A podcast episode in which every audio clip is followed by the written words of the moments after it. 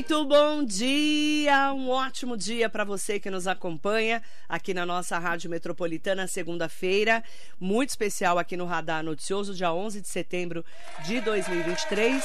Ótima semana, fique com a gente aqui na Metropolitana e hoje nós vamos falar sobre as expectativas dessa mini reforma eleitoral. Nos próximos dias vai ter uma votação importante para dizer as propostas de aperfeiçoamento da legislação eleitoral para 2024 que é o ano das eleições para vereadores e prefeitos de todo o Brasil.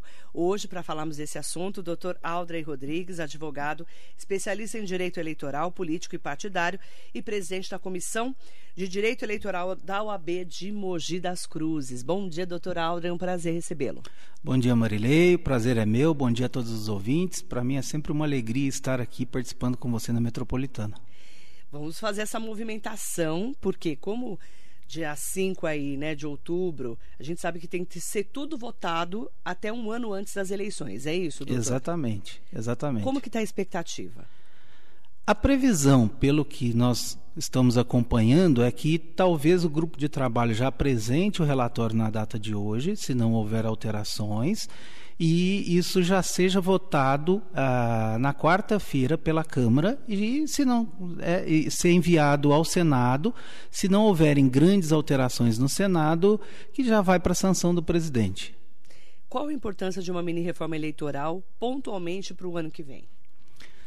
Ô Marilei, eu, eu tenho um pensamento diferenciado. Eu acho que, assim, é, não obstante valorizarmos e sabermos da necessidade da reforma eleitoral, as eleições municipais, elas geralmente, como se verifica aí, digamos, elas são tratadas como um teste da, da legislação, porque sempre as alterações são realizadas para as eleições municipais e depois efetivamente algumas poucas alterações para a eleição de deputado federal, deputado estadual e por aí vai, né?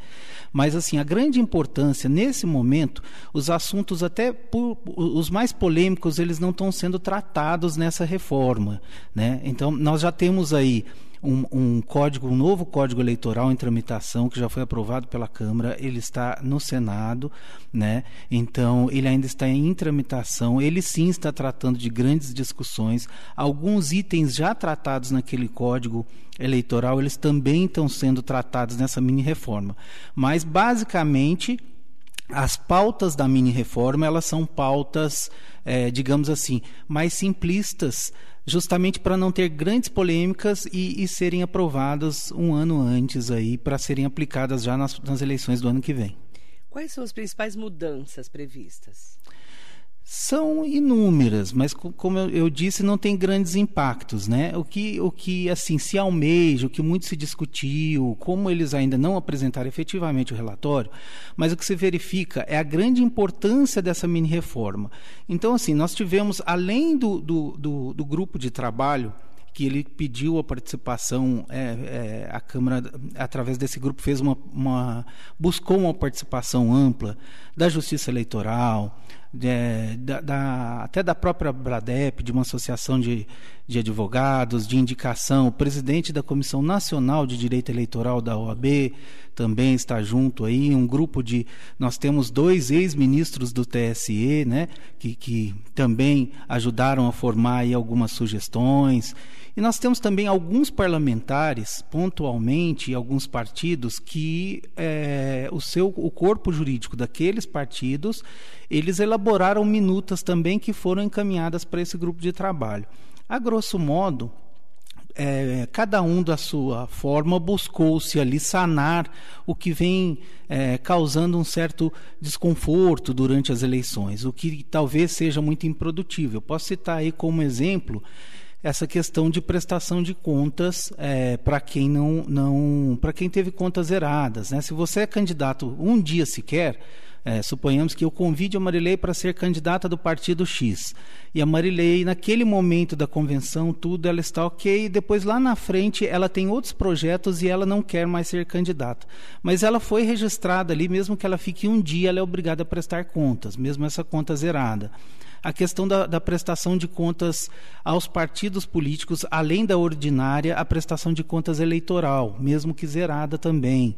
Para entender a diferença disso. Todo partido político ele é, tem que prestar contas anualmente, que nós chamamos de contas ordinárias. Além dessa prestação de contas, nós também temos as, as prestações de contas especiais em anos eleitorais. Mesmo que aquele partido não tenha lançado nenhum candidato naquele município, ele é obrigado a prestar as contas ordinárias e as eleitorais em ano eleitoral. Então, isso causa uma certa, é, um certo acúmulo de trabalho para a Justiça Eleitoral, que tem que fazer toda aquela análise, mesmo na prestação de contas zerada.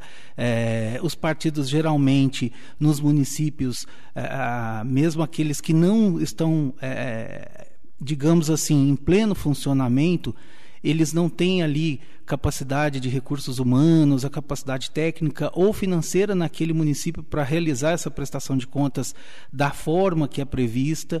E é uma prestação de contas assim, é, de algo que não teve gasto. A, a simples declaração sob as penas da lei do dirigente partidário, é, no meu entender, já seria suficiente. Né? É, olha, declaro para os devidos fins que não houve nenhum tipo de gasto, não recebi nenhum tipo de recurso. É óbvio que se, se isso não for condizente com a realidade, depois tem as sanções ali que que vão ser impostas, ele vai responder por isso. Mas a, a, o que é, está dentro da realidade ali, eu acho que é muito mais simples, muito mais é, eficiente que você faça dessa forma. Né? É, o que a gente tem visto alguns itens que muitas pessoas ainda não se acostumaram. Por exemplo, formação de federações partidárias. Né? Porque nós tínhamos nas outras eleições, principalmente na última, a tal da cláusula de barreira. Né? Se um partido não tivesse um mínimo de votos, ele não poderia ser de novo esse partido é, com candidaturas próprias e teria que se juntar a outros para poder diminuir aqueles mais de 30 partidos que nós tínhamos. É isso, doutor? Exatamente. É, na verdade, é, as coligações proporcionais. O que, que, que é uma coligação proporcional? A, a, eleição majoritária ela trata, nesse exemplo das eleições do ano que vem, da candidatura a prefeito. Sim, as proporcionais. Prefeito, né? Isso, as proporcionais seria aí a candidatura de vereadores. Vereador. Né? As eleições proporcionais, é. an anteriormente, era permitido se realizar coligações entre dois partidos. Nós chamamos de coligações, né? É, se confunde um pouco federação com coligação. Hum. A federação realmente, é, olhando de uma forma assim mais objetiva, ela veio justamente para isso que você acabou de falar. N não diria o termo, é, é, uma forma de amenizar a questão da cláusula de barreira e dar um, um ar para alguns partidos menores, é, é uma forma, porém o objetivo disso é que partidos que sejam ideologicamente próximos, que eles estejam unidos ali, eles estejam unidos em prol da, da na mesma eleição, disputem juntos. A federação, basicamente, ela seria é, como se fosse uma coligação, mas não é, ela é diferente. Porém, para o ouvinte poder entender melhor, é como se fosse uma coligação, como se aqueles dois partidos se tornassem um partido único durante um período é, que seria um período mínimo de quatro anos. Ele, naquele período, ele pode até desfazer a federação, porém ele não pode fazer outra durante esse período. Uhum. Ele tem algumas sanções, ele tem algumas obrigações durante esse período o que não quer dizer que ele perca a autonomia uh, uh, individual de cada partido, digamos assim, né? Mas o objetivo da federação realmente ele foi é, para fazer essa junção ideológica, para facilitar nessa questão dos grupos e também para essa questão da cláusula de barreira que, que, vem enxugando os partidos políticos, pelo que a gente está vendo aí, com o passar do tempo, é diminuir cada vez mais, né? Se eu não me engano, hoje nós temos em torno de 32 a 35 partidos registrados no TSE. Então, é, é, é esse número. Partido, né? Eu, eu, é, é muito complexo é, responder assim, se é muito ou pouco partido, por essa questão da democracia, do direito, que às vezes aquela pessoa que tem ideologias completamente diferentes, que não estão previstas em nenhum daqueles partidos, aquele grupo de pessoas, eu, eu acho viável que eles tenham direitos a, a, a formarem o seu grupo partidário, seu grupo político. É óbvio que essa formação tem que ser uma formação séria, uma formação efetiva. Realmente, além de ser dentro das normas e das regras previstas na legislação, que ela realmente tem aquele objetivo, o da democracia, o de participação política de todos, dentro das ideologias que cada um queira. E não como a utilização, né? não quero dizer que seja assim realizado, mas estou dizendo que, é, que não seja realizado como é, uma ferramenta ali de, de, né, de algo a mais, que seja utilizado partido para outros fins que não aqueles previstos na legislação. Voltando para a coligação proporcional, para vereador. Então, nós não vamos poder ter dois partidos se unindo para vereador. Não pode mais. Não, nas últimas eleições já eram proibidos, já não, você não, não, não pode, pode, não. E se for uma federação partidária? Ela é considerada como um partido só. Sozinho. Isso. Então, assim, você vai ter candidatos, do, é, suponhamos aí, você tem um partido 1 e o partido 2. Tá. Dentro daquele número de vagas, que hoje seriam 100% mais um, você vai ter candidatos de ambos os partidos. Aquela federação irá fazer o registro, é, tudo será em nome da federação. Então, não pode mais coligação, continua não podendo nessa eleição para vereador. Então, um partido não pode se juntar com o outro para fazer força para ser candidato a vereador. Não, não, não. Ele na majoritária pode, continua mas, mas ainda. Para prefeito, sim. Para prefeito, sim. Então vamos explicar, é, só para a gente explicar para quem não está acostumado com a política. Para vereador, você não pode juntar dois partidos. É, então, o, o doutor Alder é do partido A, eu sou do partido B. A gente não pode se juntar para vereador, para fazer a coligação. Mas para prefeito pode. Para prefeito, sim para prefeito continua podendo normal. continua podendo inclusive isso tem diversos outros efeitos né é, que é a utilização do fundo partidário, a questão da, da soma do tempo de TV. Então, para municípios como, por exemplo, aqui no Tietê, Mogi das Cruzes, que nós temos a campanha na TV, isso surte um efeito é, é, principal aí, que seria a soma daquele tempo de TV de cada partido. Esse tempo de TV ele é definido conforme o número de cadeiras na Câmara Federal na última eleição. E aí junta os partidos que estão te apoiando para prefeito para ver quantos minutos você vai ter de, tele, de rádio e televisão. Isso, você tem um número mínimo ali, número máximo, perdão, uhum. de partidos que você pode utilizar para cálculos de tempo de TV e rádio, né? Uhum. Então, salvo o melhor juízo, eu acho que são seis. Uhum. Né? Agora não me lembro muito de cabeça, mas eu acho que são seis. Então, mesmo que você faça aquela coligação com dez partidos, você vai pegar o tempo de TV do, dos primeiros, eh, os maiores, os maiores obviamente, né? né? E está ali utilizando. Que aí a bancada, a maior bancada, no caso PL, depois PT, aí vem das bancadas da Câmara Federal. Isso, exatamente. São os partidos mais representativos. São os mais o que a, o tempo de TV é distribuído conforme o número de cadeiras. De cadeiras para Câmara na Câmara, Câmara Federal. É importante falar que, então, a semana vai começar com essa mini reforma eleitoral na Câmara.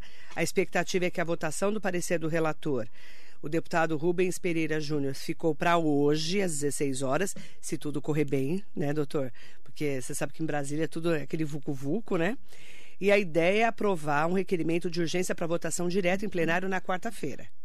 Certo? Aí votou na quarta-feira, aprovou, aí vai para o Senado. Isso. Aí, se no Senado não tiver grandes alterações, eu, eu acredito que vá para sanção ou veto do presidente, né? Que seria seria isso. Aprovado, Por né? que essa urgência? Nós verificamos aí nas últimas eleições algumas questões, Marilei. É, geralmente não, não sei por que cargas d'água, essa questão da, da, do planejamento, digamos assim, né? Não, é, como é tudo muito dinâmico, a eleição vai se adaptando, vão se organizando algumas coisas, então você verifica que nas últimas eleições é, sempre eles apresentam, não vou dizer a toque de caixa, mas meio que em cima, assim, digamos.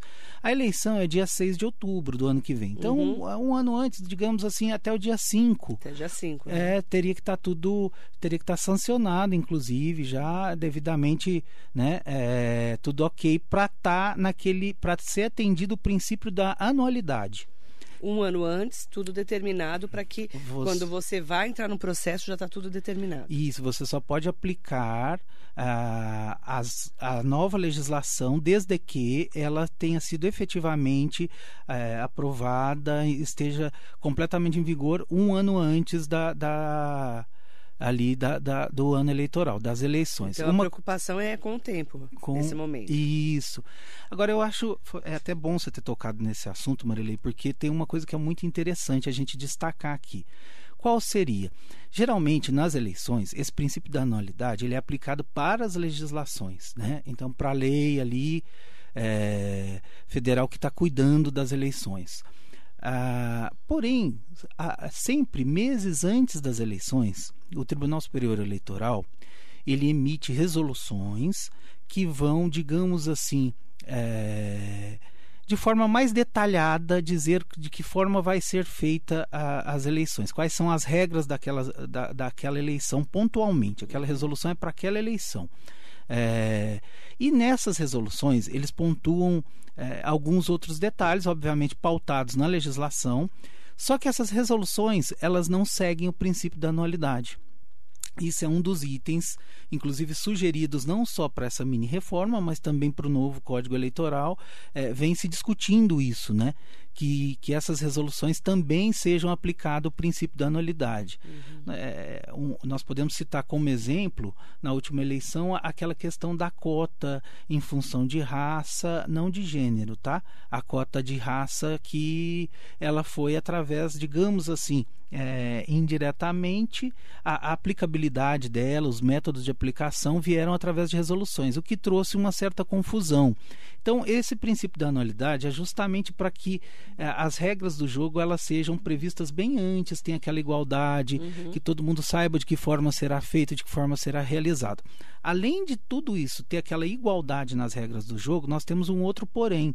A organização partidária, a organização política, a estruturação de tudo isso, a preparação, porque dá trabalho, a parte contábil, é, é, de que forma você vai ser feita é, essa definição, é, suponhamos que a Marilei seja candidata, ela vai se declarar é, branca, parda, negra. Então, assim, é, é essa pro, proporção ela é calculada e é feita toda uma verificação. Então, quanto antes é feito isso, melhor é, melhor seria.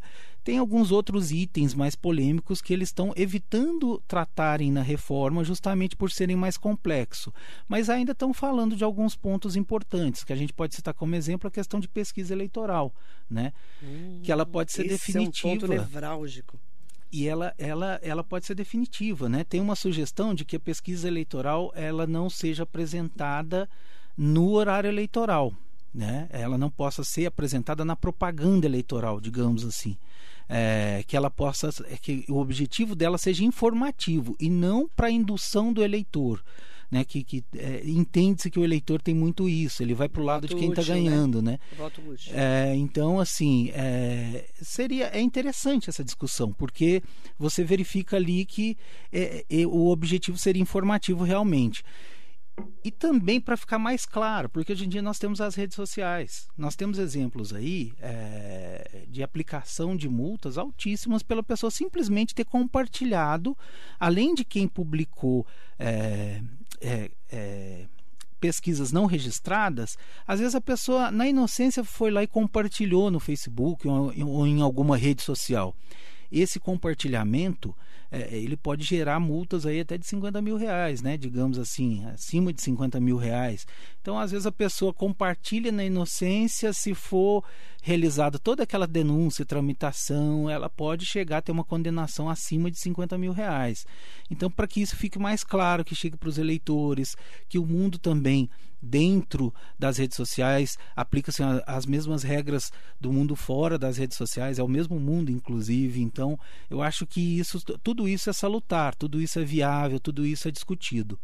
Essa outra, uma outra questão que tentaram tratar, eu não sei que fim vai ter aí no relatório, mas é a questão das cotas, né? É, a, a, obrigatoriedade em você ter 30% das cotas para algum gênero, geralmente é a mulher, né? É. O Brasil é um país de que é um, é um dos países que nós temos menor representação feminina ah, nas casas legislativas. Se eu não me engano, nós temos quase mil municípios que não tem nenhuma vereadora, nenhuma representante. Aí eles estavam pensando numa alteração de que é, de você ter a obrigatoriedade de cadeiras e não das cotas para campanha. É, então cada casa é, x% é obrigada a ter é, aquele gênero é, tem que ter X% em cada casa. Isso seria interessante porque você de toda forma você teria que ter contemplado todos os gêneros, né? mesmo que seja com um, uma vereadora né? É, naquele local. Quando Será a gente... que isso passa, doutor? Eu acho que isso não vai ser tratado agora porque é polêmico, né? É, e o mais importante, Marilei, quando nós citamos assim essa questão de gênero, sempre fala de mulher, é óbvio por causa de, mas você vê como, como a legislação ela busca é, uma isonomia, porque ela fala essa questão do gênero. Então, se você tivesse um, um um, você também não consegue fazer o registro é, de uma chapa só, só de mulheres. Você precisa ter é, alguém é, declarado ali do gênero masculino né, na, na, naquele grupo. Então, é, não, é, isso é para você ver a seriedade da autonomia, porque muitas vezes também alguns críticos da legislação que busca é, a participação política das mulheres mais ampla é, eles, eles têm que enxergar essa outra parte também, que a, que a busca ali não é uma questão X ou Y, é a questão da igualdade, da participação de todas, da equidade, né? Nós temos o ponto do financiamento de campanha, que é uma grande polêmica, né? Oh. Antes eram empresários, empresas, depois virou financiamento público. Esse ponto vai ser tocado?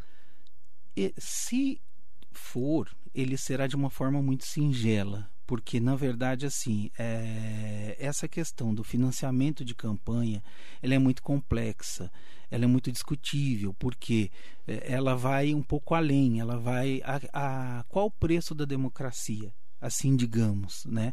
É, nós temos pessoas que são a favor de que se retorne aquele financiamento, que se encerre o financiamento público com verba pública é, e que se abra espaços para outros tipos de financiamento. Mas como é que você consegue fazer isso com igualdade? Como é que o o João da Silva, um exemplo fictício aqui, ele vai ser candidato, mas ele não tem condições financeiras. Mas é uma pessoa de bons projetos, é bem quisto pela comunidade, é bem intencionado, tem a sua ideologia, ele busca o melhor ali para o município, para a comunidade dele diferente de é, ou igual também é, o, o, João 3, por exemplo, que ele já é uma pessoa que ele tem condições financeiras bem melhores, então ele consegue, ele vai ter gastos maiores. É, é, essa paridade de armas, ela tem que ser vista também conjuntamente com a questão do financiamento. O que está se discutindo aí, é, que talvez esteja junto, talvez esteja junto do relatório, é a questão da, dos limites de propaganda no seu, nos bens de uso particular. Então, assim, é, você tem hoje você tem limite de adesivo para você colocar no seu carro, você tem um limite de tamanho de placa para você colocar na sua residência. Ah, então, os bens particulares, é, eles têm limites. Aquele adesivo, você não pode sobrepor, você não pode pôr dois adesivos no, no, no mesmo veículo. Então, isso é algo que está sendo tratado de uma forma diferenciada, né? para que isso seja ampliado, que você consiga ter mais espaço e mais liberdade de, de, de propaganda política em si. O que se fala muito, né, doutora Aldrey, é que nós é, deveríamos ter uma grande reforma eleitoral. Não cada eleição e mexendo aqui, mexe ali, né, vai puxando. É, não é? Isso, é, essa é uma discussão muito antiga, né, para quem lida com política, né? Como a gente. Sim, é uma discussão muito antiga. Eu acho que ela é muito complexa também, porque é, as eleições elas vão se adaptando.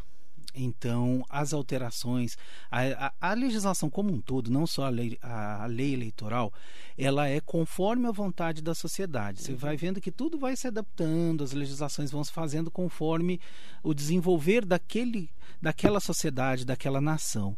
Então, eu acho que sempre haverá um ou outro ajuste a ser realizado, um outro. Agora, os ajustes mais complexos, obviamente, que eles tendem a ser mais difíceis, que nem esse é, novo código eleitoral, ele já vem sendo analisado há um tempo, vem sendo estudado há um tempo, salvo melhor juízo, já foi aprovado, inclusive na Câmara é, Federal, ele está em análise no Senado, uhum. ele trata de temas complexos, mas assim, já na outra eleição você já verifica novidades. A gente não se falava de fake news algumas eleições atrás. Hoje a nossa maior preocupação realmente é a questão da fake news. Não se falava de, de, de cotas para gênero em, em, eleições anteriores. Aí se verificou-se a necessidade de, de uma.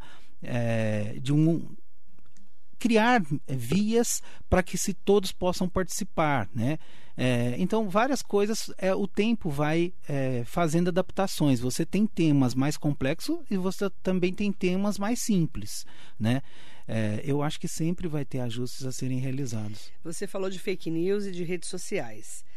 Esse vai ser o grande desafio, mais uma vez, para a justiça eleitoral, né? Eu Porque acho, Marilei, é, que. É muito complicado. Todo mundo escreve o que quer hoje na, na internet. É, mas eu acho que está tudo mais maduro, né? Eu acho que não vai ser tão solto que nem estava nas outras, porque a população já tem a conscientização é, que isso pode trazer sanções é, muito, muito pesadas, assim, digamos. Então, eu acho que primeiro isso vai estar sendo muito fiscalizado, não só pela Justiça Eleitoral, pelo Ministério Público, mas pelos próprios partidos, um fiscalizando aos outros e a população em si. De toda forma, hoje a, a população já está muito consciente. O brasileiro, eu acho que ele despertou muito para a política. Ele está acompanhando muito a questão da legislação. Então, hoje em dia, a própria população fiscaliza. Olha, é, aquele agente público, ele, ele tem algumas condutas vedadas. Quando ele não pode fazer campanha, é, utilizar a máquina pública para fazer campanha, né? Digamos assim, é, aquele prefeito não pode usar a estrutura em prol de uma candidatura. É, aquele vereador não pode usar a sua equipe de trabalho no horário do expediente ali, é, ou a estrutura da máquina administrativa em prol da, da, candidatura. Isso antes não era tão é, pormenorizado. Hoje a população ela acompanha muito de perto, ela, ela denuncia mais, ela acompanha os resultados que nós temos hoje, que até um dos motivos que é necessário essa questão da, das mudanças de reforma eleitoral é justamente isso. Porque às vezes a Marilei, por mais que você tenha ferramentas de denúncia, é, que era o Pardal, que é o sistema oficial da Justiça Eleitoral, a Marilei faz lá uma denúncia é, e, e, às vezes a grande demanda, até chegar naquela denúncia, já se passou a eleição, já se passou tudo e perde-se ali é, a, a, questão do, do objeto, né, de estar tá verificando. Aquilo já se perdeu porque a eleição já, já se passou, devido ao tamanho da denúncia e à mão de obra é, frente à grande demanda. Isso talvez não seja possível de ser atendido da forma como todos gostariam que fosse. Né? Existem alguns limites aí. Uh, que são pontuados, que é limite de questão financeira, disponibilidade de, de, de funcionários para poderem estarem verificando isso. Só que a própria população hoje ela já, ela já é um órgão fiscalizador, como se deveria ser sempre. Né?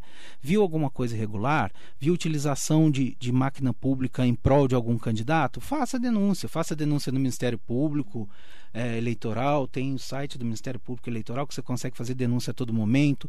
Você viu algum tipo de, de abuso de poder é, financeiro ou político, até mesmo nesse período antes, está vendo que algo está caminhando para algum tipo de abuso, um uso da máquina no período anterior, realize a denúncia essa denúncia pode até ser que, que, que essa denúncia lá na frente aquela pessoa não seja candidata, não tem problema. Mas se for, aquela denúncia vai estar arquivada ali nos órgãos fiscalizadores competentes. Então hoje a população ela está participando bem mais. Você verifica várias denúncias dessa forma.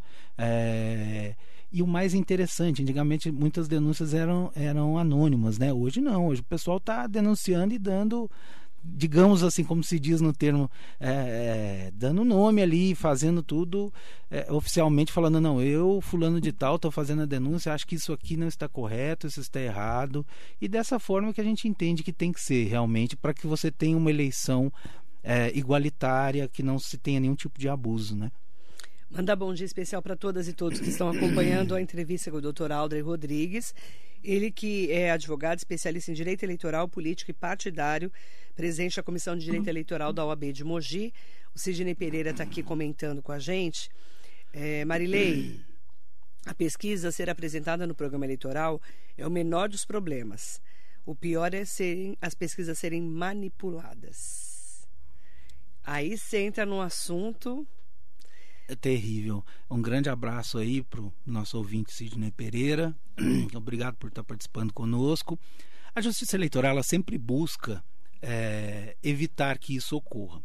Então, como funciona essa questão? Tem um período anterior, é, tem uma legislação específica que cuida das pesquisas eleitorais. Nesse período anterior, todas as empresas que realizam a pesquisa eleitoral, elas são registradas na Justiça Eleitoral. E ali elas, a Justiça Eleitoral dá, faz toda uma avaliação e dá o, o aval se está apto ou não a realizar aquelas que não se confunda a empresa que realiza a pesquisa eleitoral com a, os órgãos que divulgam essa pesquisa. Né? Às vezes você tem um grande órgão de imprensa que divulga a pesquisa que foi realizado pela empresa é, X, por exemplo. Essa empresa X ela teve que apresentar uma série de documentos para a Justiça Eleitoral, ela faz o cadastro antes na Justiça Eleitoral. Todas as pesquisas que essa empresa vai realizar, ela tem que avisar a Justiça Eleitoral com antecedência aonde será realizada, qual será o gasto, quem contratou, ela tem que compartilhar a nota fiscal, quem está pagando essa pesquisa, de onde saiu o dinheiro para pagar essa pesquisa. Tudo isso tem lá no site da Justiça Eleitoral. Existe um prazo inclusive para impugnação e denúncias. Né? É, qualquer partido pode impugnar aquela pesquisa antes dela ser publicada. Você pode, inclusive, impugnar até antes dela ser realizada. A partir do momento que foi feito a, o início do registro dela, e você fala: não, espera aí, eu não concordo com algo ali está errado. Né? É, então você já entra com impugnação eu, eu até fica a sugestão de que, se quem tem interesse no assunto, entre no site da Justiça Eleitoral e verifique os registros das empresas da última eleição, as pesquisas da, eh, eleitorais registradas na última eleição. Você vai ver que tem tudo lá. Qual o bairro, quantos, quantos funcionários foram utilizados, qual a metodologia utilizada, de que forma foi utilizado, quem pagou, qual a nota fiscal. Mesmo assim, ainda se tem notícias de pesquisas né, é, não condizentes com a realidade.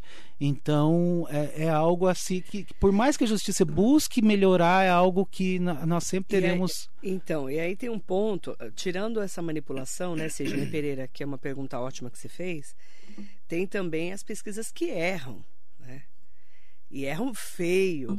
Ai, vai ter segundo turno em Mogi, ou não vai ter segundo turno em Mogi. Estou falando só de Mogi, não estou nem falando do, do, Brasil inteiro. E essa coisa da, da pesquisa errar, né? Porque hoje, doutor, você falar que você ouviu 100 pessoas, mil pessoas, num universo como a gente tem, de uma Mogi das Cruzes com 450 mil habitantes, mais de 450 mil habitantes, é, será que aquilo realmente simboliza a, o que o Mojano está pensando? Essa é uma boa pergunta. É uma pergunta excelente, Marilei, porque essa questão da proporcionalidade, ela é independente. Às vezes você tem um bairro, principalmente em eleições municipais, aquele bairro ele é mais voltado para o candidato X, para o candidato reduto. Y. Você tem a questão dos redutos ali. E, e talvez quanto maior o município, mais maior é, número de eleitores, mais distante seja isso. Mas os municípios menores, isso é muito enfático. Então, quando você faz uma pesquisa naquela região pontual, é óbvio que vai surtir um resultado diferenciado. Né? É, existem sim é, questões para aplicação de sanções quando é, se verifica que houve algum tipo de fraude na realização da pesquisa, que houve algum tendencionamento direcionado ao candidato X, Y ou Z. Né? Isso a gente tem que ficar muito atento, tem que estar fiscalizando sempre, tem que estar verificando sempre.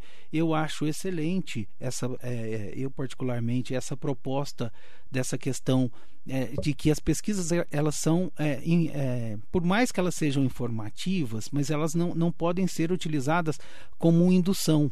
Né?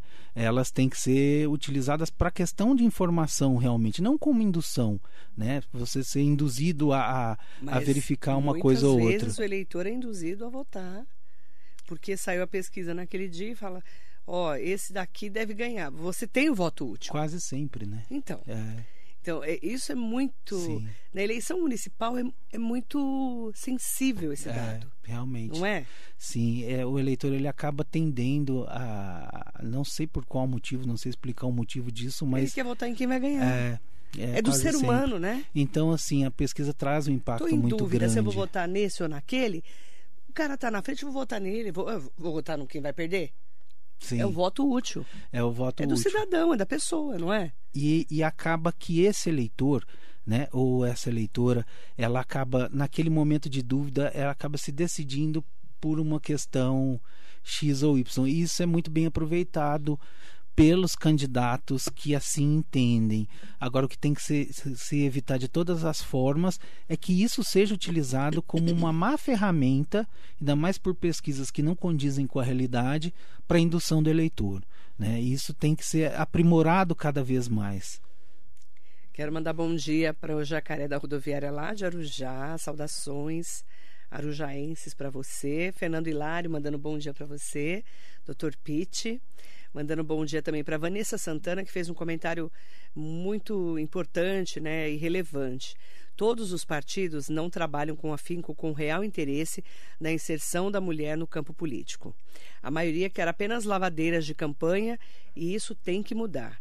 Marilei, bom dia. Outra questão é o investimento financeiro nas mulheres. Isso deve ser muito bem acompanhado pelo Tribunal Superior Eleitoral para que os partidos não usem mulheres como bijuterias de campanha apenas. Isso é muito comum. Tá certíssimo. Como é o nome dela? O nome dela é Vanessa Santana. Ah, manda um, um, bom dia pro, pro Jacaré de Arujá, né? Uhum. É, pro Fernando Hilário, é, para Vanessa, eu acho importantíssimo o comentário dela. É, quer dizer, toda observação é sempre importante. É, essa questão de, é, da obrigatoriedade de você ter uma proporção dentro das vagas para as mulheres, observe que nós não estamos falando aqui de cotas para candidatas a cadeira, a obrigatoriedade é. de você ter uma cadeira. Que é o que você falou que é polêmico, que não deve passar nessa, nessa mini reforma. Eu acredito que não, mas como nós estamos tratando desse tema, eu acho que é importantíssimo a gente estar tá citando isso, que pode ser que então, tenha. Então vamos lá. Mogi tem 23 vereadores, 23 cadeiras. Seria mais ou menos assim, Vanessa uma cadeira ou duas cadeiras tem que ser de mulheres. Isso, mesmo isso. que elas tenham sido menos votadas do que os homens. Exatamente. Seria isso. Isso. Certo? Porque das mais de 5 mil cidades, 5.500 cidades praticamente do Brasil, mil cidades não tem mulher nenhuma representando a mulher na Câmara. Então, é Essa esse é o média, ponto. Esse é o ponto. Agora, o que seria interessante, se formos avaliarmos dessa forma, muita gente pode entender. Vamos primeiro que, é, entender quem faz críticas contrárias a isso. Ah, você está atingindo, você está é, obrigando a, a, a pessoa escolher de uma forma que não é a realidade que a população escolheu. Deveria pegar os mais votados, uhum. né? É... ah, mas já tem já os 30% e já de tem também né, previsto a questão da aplicação do, de verbas de, de fundo eleitoral justamente para essa divulgação. Né? Depois é, eu vou até, se me permitir, falar um pouco sobre isso, porque não é só no período eleitoral, tá? A verba partidária, política partidária, aquela que vai para os partidos fora de período eleitoral, que vai mensalmente, ela tem uma obrigação de gastos é, proporcionalmente também para as mulheres, justamente para impulsionamento das candidaturas. Agora, o que seria interessante? Como você vai ter cadeiras obrigatórias para a mulher, você vai incentivar outras mulheres a serem candidatas. Essas mulheres, numa eleição, digamos assim, nas próximas eleições de deputado estadual, alguma coisa, elas vão ter, essas que, que assumiram as cadeiras, elas vão ter interesse em serem candidatas a demais cargos. Isso vai mover toda uma máquina pró-candidatura feminina. Né? Então você começa a chegar numa equação, numa igualdade ali. É... São métodos que são discutidos, justamente em função do que a Renata. Vanessa? Renata? Vanessa. Vanessa, me desculpa, é... citou aí. A única coisa que eu entendo. Ah, um pouco diferente seria essa questão de que os partidos não são efetivamente é, buscam isso. Eu, eu acho até o contrário. Você verifica em alguns partidos que eles tendem a ter uma bandeira é, fundamental essa participação feminina, né? Pode ser que não sejam todos, pode ser que a informação, ou pode ser que que tem alguma situação pontual que ela enxergou como diferenciada, mas existem partidos sim que buscam essa igualdade. Você tem vários projetos, eu acho interessantíssimo para ampliação da discussão, verificar quais são os projetos que estão em tramitação na Câmara. Porque, além dessa mini-reforma, além do novo Código Eleitoral, nós temos N projetos de leis que tratam de assuntos pontuais. Não quer dizer necessariamente que se, se juntam todos ali. Essa participação feminina, você tem é, é, X números de processos que você pode verificar ali, é, que estão tramitando, são processos administrativos com projetos de lei, com sugestões que, que tratam ali, né? que seriam ali. Vanessa Santana também colocou: a fiscalização feita pela Via Pardal não é eficaz. Não investigam e querem que os denunciantes façam os trabalhos deles, que ganham muito bem para isso.